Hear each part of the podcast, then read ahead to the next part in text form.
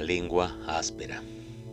El adúltero, después de calcular lo que se gastaba al mes en hoteles, decidió alquilar un departamento amueblado dos calles más arriba de la vivienda familiar para tenerlo todo cerca.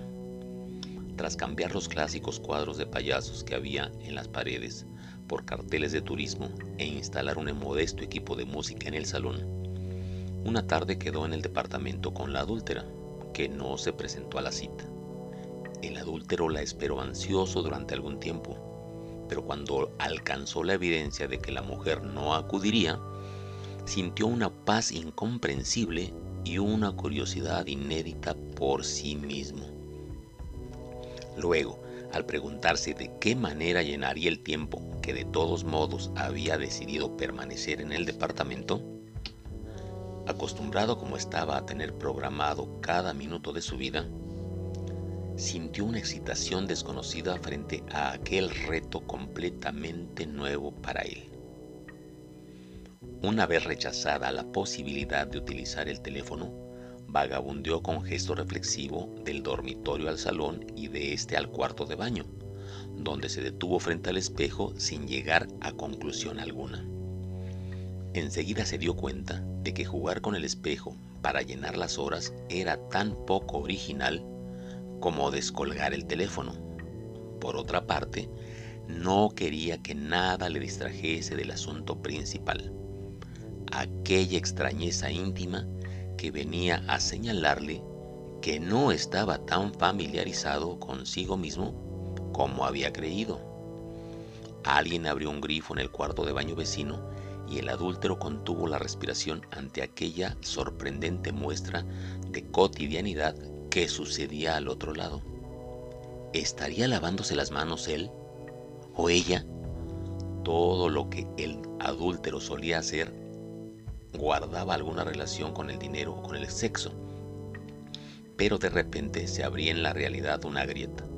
Había gente que quizá no se lavaba las manos para nada en concreto, sino para hacer correr el agua junto con el tiempo.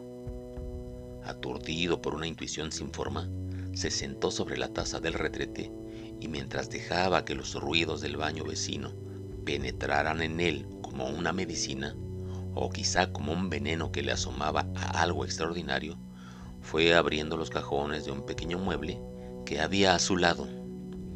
Todos, como era de esperar, estaban vacíos, pero en el último descubrió una bola de papel que una vez desplegada resultó ser un folleto médico.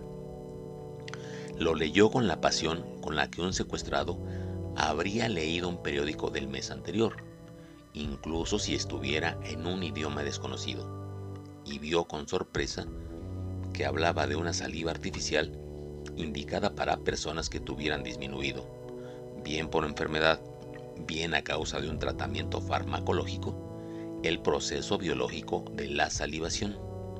Según el folleto, eran diversas las causas que producían la ausencia de saliva en la cavidad bucal, desde los malos hábitos alimentarios hasta el miedo, sin olvidar el consumo de alcohol o los estados de ansiedad. Aquella saliva artificial tenía la virtud también de quitar el mal aliento y no producía efectos secundarios. El adúltero sintió que se le secaba la garganta. Nunca había pensado que hubiera gente sin saliva. Había imaginado gente sin dinero, sin brazos, sin manos, gente sin dedos, sin lengua, incluso sin testículos, pero gente sin saliva. En esto oyó un ruido seco en el cuarto de baño contiguo y luego otro y otro, como si alguien se estuviera dando golpes contra la pared. Se quedó paralizado por el espanto y al poco le pareció escuchar también, entre golpe y golpe, un llanto contenido del que era imposible saber si pertenecía a una mujer o a un hombre. En cualquier caso, sí a un ser humano. El adúltero comprendió que había gente también sin esperanza, sin sosiego, y al tiempo de alcanzar esa comprensión, notó dentro de sí una especie de aleteo turbador e intuyó que una forma invisible de locura se había establecido en su cabeza para siempre. Cuando salió a la calle, pasó por una farmacia y compró la saliva artificial, pues la suya no había regresado.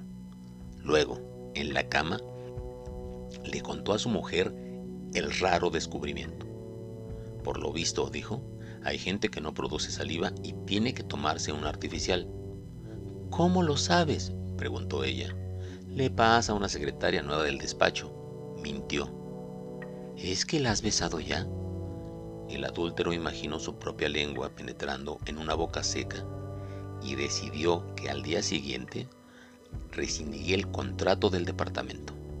Luego, esperó a que su mujer se quedara dormida y fue al baño para darse una dosis de saliva artificial.